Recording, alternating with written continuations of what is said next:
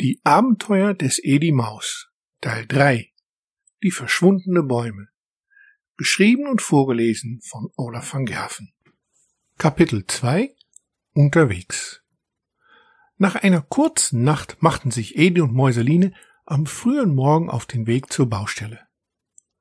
Gut versteckt beobachteten sie die Waldarbeiter. Die waren laut und lachten. Manchmal schimpften sie auch, wenn ein Baum nicht genau so zu Boden ging, wie sie es wollten. Edi und Mäuselinen hörten Wörter, die so schlimm waren, dass sie sich die Ohren zuhielten. Doch ihre Geduld lohnte sich. Sie stellten fest, dass die Bäume alle auf große Autos geladen wurde. War so ein Auto voll geladen, fuhr es langsam aus dem Wald hinaus und ein neues nahm seinen Platz ein. Ich denke, dass wir mit so einem Auto mitfahren sollten, schlug Edi vor. Mäuseline nickte, aber sie war sich trotzdem nicht ganz sicher, ob es eine gute Idee sein würde. Und äh, wie kommen wir dann wieder hierher? fragte sie. Naja, die Autos kommen ja wieder zurück. Wir schauen uns um, dann kommen wir mit einem anderen Auto einfach wieder hierher, löste Edi das Problem. Wie sehr er sich irrte und wie lange ihre Reise wirklich dauern würde, konnte er da noch nicht ahnen. Kaum eine halbe Stunde später machten die Männer Pausen.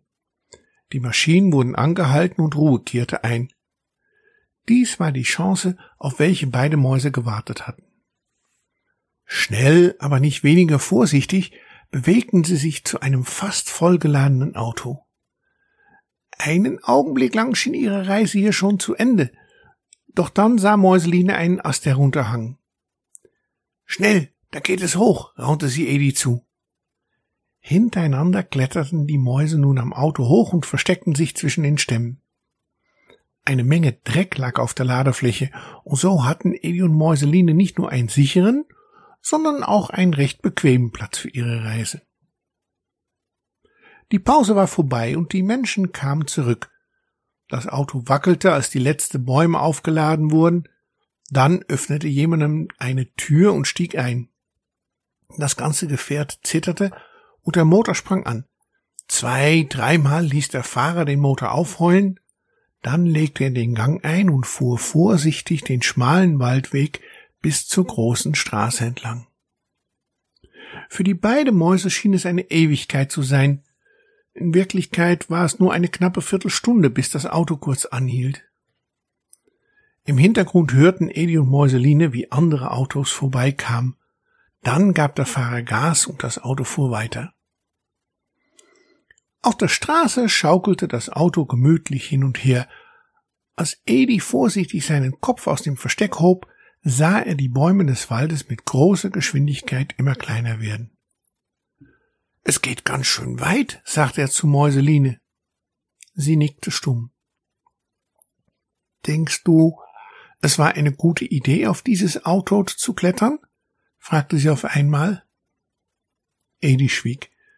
Er wollte nicht lügen, aber zugeben, dass es vielleicht nicht so schlau gewesen war, konnte er doch auch nicht. Dann würde Mäuseline sich nur noch mehr Sorgen machen. Ich denke, wir werden es überleben, sagte er nichtssagend und schwieg weiter. Die Fahrt dauerte ganz schön lange. Endlich bremste das Auto, dann hupte der Fahrer und jemandem stellte eine Frage. Langsam fuhr das Auto weiter. Edi und Mäuseline bewegten sich zum Rand der Ladefläche und schauten um sich herum. Überall lagen große Stapel Bäume, unterschiedlich groß und dick, als das Auto wieder anhielt, traf Eli spontan eine Entscheidung. Schnell, wir müssen runter, sagte er. Er griff Mäuseline an der Hand und sprang. Zusammen beutelten sie durch die Luft, dann landeten sie im Schlamm neben einer Pfütze. Mäuseline landete auf ihrem Hintern und der Schlamm spritzte auf. Komm, schnell, weg hier, zischte Edi. Sie folgte ihm, ohne genau zu wissen, wohin sie gingen.